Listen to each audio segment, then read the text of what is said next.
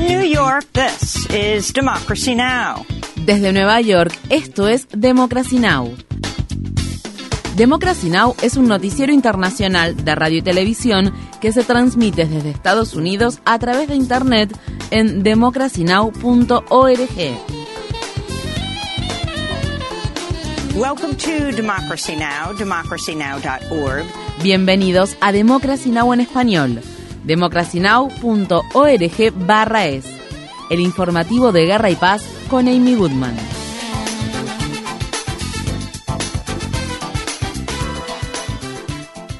Decenas de civiles palestinos han muerto en Gaza en el decimotercer día consecutivo de bombardeos israelíes contra ese asediado territorio palestino. El Ministerio de Salud palestino informa que casi 3.800 gazatíes han muerto a causa de las ofensivas israelíes que comenzaron luego del ataque sorpresa que la organización Hamas llevó a cabo el 7 de octubre en el sur de Israel, en el que murieron más de 1.400 personas. La Organización de Derechos Humanos Defensa de Niñas y Niños Internacional Palestina informa que en promedio un menor de edad ha muerto cada 15 minutos en Gaza desde que se intensificaron los combates. Estas fueron las palabras expresadas por el doctor Ghassan Abu Sita, un cirujano de la ciudad de Gaza que sobrevivió por poco a la explosión ocurrida el martes en el hospital Al-Ahli que los palestinos atribuyen a un ataque israelí.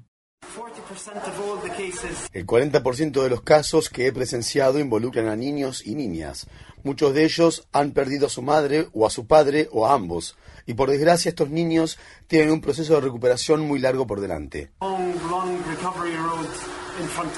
El primer ministro británico Rishi Sunak llegó este jueves por la mañana a la ciudad de Tel Aviv, donde fue recibido por el primer ministro israelí Benjamin Netanyahu. Sunak afirmó que cree que las Fuerzas Armadas israelíes están tomando todas las precauciones necesarias para evitar causar daños a la población civil. El mandatario británico no mencionó la decisión de Israel de interrumpir el suministro de alimentos, agua, combustible y medicamentos a Gaza, una medida ampliamente considerada como una violación del derecho internacional. El miércoles, el presidente de Estados Unidos, Joe Biden, dijo que Egipto e Israel han acordado permitir que 20 camiones de ayuda humanitaria crucen el paso fronterizo de Rafah hacia Gaza. Se anticipa que esos camiones no llegarán hasta el viernes. Un portavoz de la Federación Internacional de Sociedades de la Cruz Roja y de la Media Luna Roja afirmó, estamos hablando de dos millones de personas que lo necesitan todo, por lo que 20 camiones serán una gota en el océano. En los territorios ocupados de Cisjordania, funcionarios de salud afirman que siete palestinos murieron a manos de militares y colonos israelíes armados este miércoles en medio de un aumento de las incursiones militares y arrestos. Desde el 7 de octubre, 69 palestinos han muerto en ataques similares. Las masivas protestas que se han llevado a cabo en Cisjordania también han estado dirigidas contra la autoridad palestina gobernante, que ha respondido a las manifestaciones con una represión violenta. El martes, una niña palestina de 12 años llamada Razan Nasrallah murió a causa de los disparos efectuados por las fuerzas de seguridad de la autoridad palestina durante las protestas que se desataron en la ciudad de Jenin tras el mortífero bombardeo contra el hospital Al-Ahli de Gaza. Estados Unidos vetó una resolución del Consejo de Seguridad de la ONU que pedía una pausa humanitaria al implacable bombardeo israelí contra la franja de Gaza y sus 2,3 millones de habitantes. La resolución patrocinada por Brasil pedía un acceso humanitario total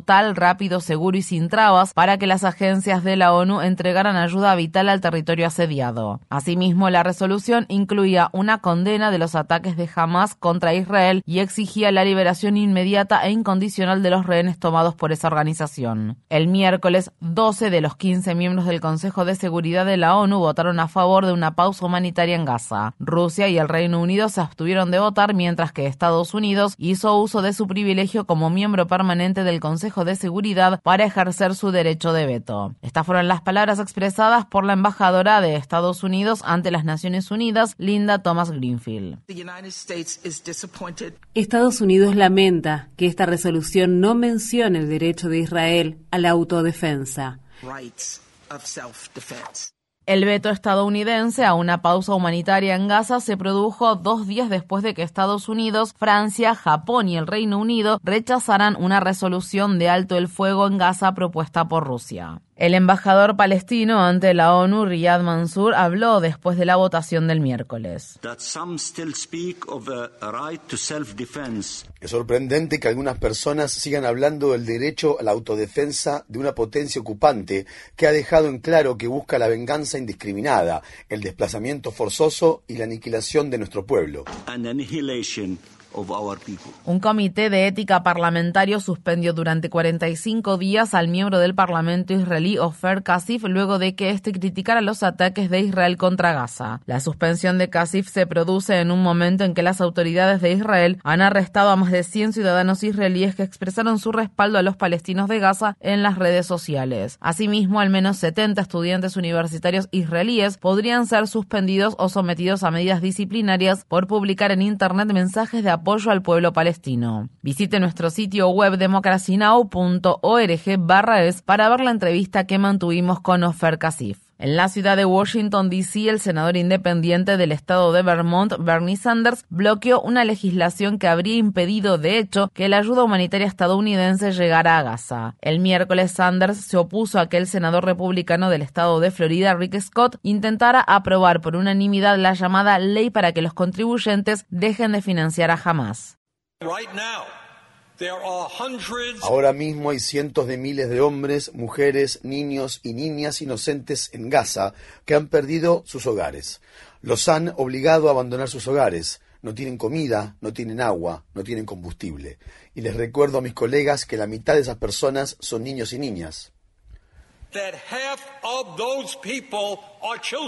Por su parte, el jefe del Pentágono, Lloyd Austin, ordenó el despliegue de otros 2.000 soldados estadounidenses en Medio Oriente en apoyo de Israel. Esto se suma al envío al Mediterráneo Oriental de una fuerza de respuesta rápida compuesta por 2.000 infantes de marina que se unirá a dos grupos de ataque con portaaviones. Este jueves por la noche, el presidente Biden pronunciará un discurso en horario estelar en el que se anticipa que pedirá al Congreso 100.000 millones de dólares en fondos de emergencia para enviar más armas a Israel Ucrania y Taiwán y para militarizar aún más la frontera entre Estados Unidos y México. Mientras tanto, Josh Paul, un alto funcionario del Departamento de Estado de Estados Unidos, renunció a su cargo en protesta por las políticas que el gobierno de Biden está llevando a cabo en relación con el conflicto entre Israel y Palestina. Durante 11 años, Paul supervisó las transferencias de armas a países aliados estadounidenses mientras se desempeñaba como director de Asuntos Públicos y Congresionales de la Oficina de Asuntos Político-Militares del Departamento Departamento de Estado. En una carta en la que explicaba su renuncia, Paul criticó duramente lo que denominó el apoyo ciego de Estados Unidos a Israel y lo calificó como una reacción impulsiva basada en el sesgo de confirmación, la conveniencia política, la bancarrota intelectual y la inercia burocrática. Paul escribió que su mayor deseo era ver prosperar tanto a israelíes como a palestinos y añadió en su carta, el castigo colectivo, ya sea que implique la demolición de una o de miles de viviendas, es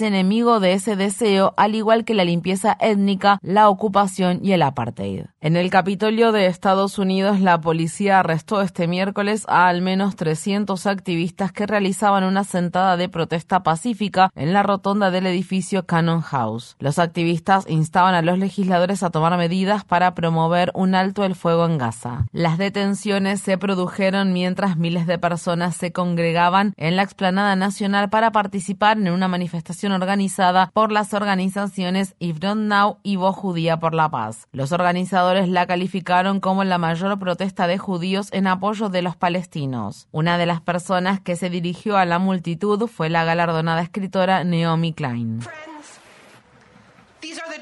Amigos, estos son los días más oscuros que he vivido. El gobierno israelí, con el pleno apoyo de todas las potencias occidentales del mundo, anunció su intención de cometer un genocidio, utilizando como justificación el temor de los judíos a sufrir otro genocidio. Y ahora está en el proceso de hacer frente a ese temor.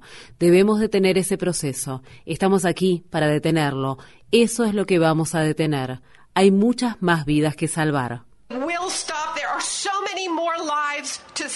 Visite democracynow.org barra es para ver más información sobre la manifestación organizada por la Voz Judía por la Paz y para ver la entrevista que mantuvimos con la periodista israelí Amira Haas, una de las reporteras que cubrió la protesta. Miles de manifestantes salieron a las calles de todo el mundo tras el ataque del martes contra el hospital Al-Ahli de Gaza. En Medio Oriente y el norte de África se produjeron importantes protestas en Ramallah y Beirut y en ciudades de Túnez, Irak e Irán, entre otras. En diversas partes de Europa también se realizaron grandes movilizaciones contra lo que los manifestantes califican como un genocidio de Israel en Gaza. En la ciudad de La Haya, grupos de manifestantes se congregaron frente a la sede de la Corte Penal Internacional para exigir que Israel rinda cuentas por sus crímenes de guerra. Los líderes mundiales no tienen que permanecer en silencio, solo hablan en las redes sociales, pero no toman medidas. Entonces, ¿qué tenemos que hacer nosotros? ¿Tenemos que mantenernos callados para siempre y esperar a que todos estén muertos? ¿O cuándo van a tomar medidas? El legislador sudafricano Nkosi Mandela, nieto de Nelson Mandela, se unió la semana pasada a una protesta de solidaridad con el pueblo palestino que se realizó en Ciudad del Cabo. Los palestinos cuentan con que todos y cada uno de nosotros nos pongamos de pie y alcemos nuestra voz. Ellos estuvieron junto a nosotros codo a codo cuando luchábamos por la liberación de nuestro país. El presidente de Colombia, Gustavo Petro, provocó una disputa diplomática con Israel tras comparar el ataque israelí contra los palestinos con las acciones de los nazis durante la Segunda Guerra Mundial, una comparación que también han hecho los judíos progresistas que se han pronunciado en contra de las acciones de Israel. Mientras tanto, España ha rechazado las afirmaciones de Israel acerca de que dos legisladores españoles están alineados con un terrorismo tipo Estado Islámico debido a que solicitaron que Benjamín Netanyahu comparezca ante la Corte Penal Internacional por cometer crímenes de guerra en Gaza. El presidente de Ucrania, Volodymyr Zelensky, afirma que sus Fuerzas Armadas han desplegado con éxito por primera vez misiles de largo alcance suministrados por Estados Unidos, conocidos como ATACMS, contra aviones de combate y depósitos de municiones rusos. El periódico The Washington Post informa que los misiles estaban armados con bombetas de racimo en lugar de ojivas individuales. Estas armas están prohibidas por la Convención sobre Municiones en Racimo, un tratado internacional firmado por más de 100 países, aunque no cuenta con la firma de Rusia, Ucrania ni Estados Unidos. El presidente ruso Vladimir Putin afirmó el miércoles que la decisión del gobierno de Biden de armar a Ucrania con ATACMS es imprudente y un grave error, pero anticipó que las armas no cambiarán el curso de la guerra. Para Ucrania nada bueno saldrá de esto, solo prolonga la agonía. Hace un tiempo comenzaron la muy anticipada y publicitada contraofensiva, que ahora está en curso en Gerson. No ha tenido éxito. Ha habido bajas, pero ningún éxito. Putin hizo estas declaraciones desde Pekín tras las largas conversaciones que mantuvo el miércoles con el líder chino Xi Jinping, quien saludó calurosamente a Putin y lo calificó de viejo amigo. Ambos líderes hablaron de las guerras en Ucrania y Gaza, así como del creciente comercio entre Rusia y China, estimado en casi 200 mil millones de dólares al año. Rusia ha detenido a una periodista ruso-estadounidense y la ha acusado de no registrarse como agente extranjera. Al Mayeva es editora de Radio Free Europe, Radio Liberty, un servicio de noticias financiado por el gobierno de Estados Unidos. El Comité para la Protección de los Periodistas exigió su liberación inmediata y añadió en un comunicado, el periodismo no es un delito y la detención de Kurmayeva es una prueba más de que Rusia está decidida a reprimir la información independiente. Se trata de la segunda periodista estadounidense que es detenida por Rusia este año después de que el reportero del periódico The Wall Street Journal, Evan Gershkovich, fuera arrestado en marzo por lo que el medio calificó de falsos cargos de espionaje.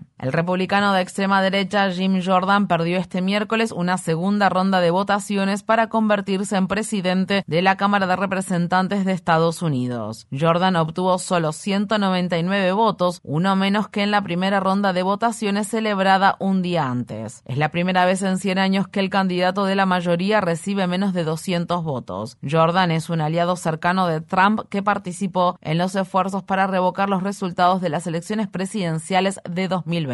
Ha sido acusado de hacer caso omiso a las denuncias de abuso sexual que miembros del equipo de lucha libre de la Universidad Estatal de Ohio presentaron contra un médico de la universidad cuando Jordan era entrenador asistente de lucha libre de ese centro educativo en las décadas de 1980 y 1990. Los congresistas vuelven a votar hoy ya que Jordan prometió seguir adelante con su candidatura. La actividad de la Cámara de Representantes de Estados Unidos ha estado paralizada desde que Kevin McCarthy fue destituido hace más de dos semanas. Infórmate bien. Visita nuestra página web democracynow.org/es. Síguenos por las redes sociales de Facebook, Twitter, YouTube y SoundCloud por Democracy Now! es.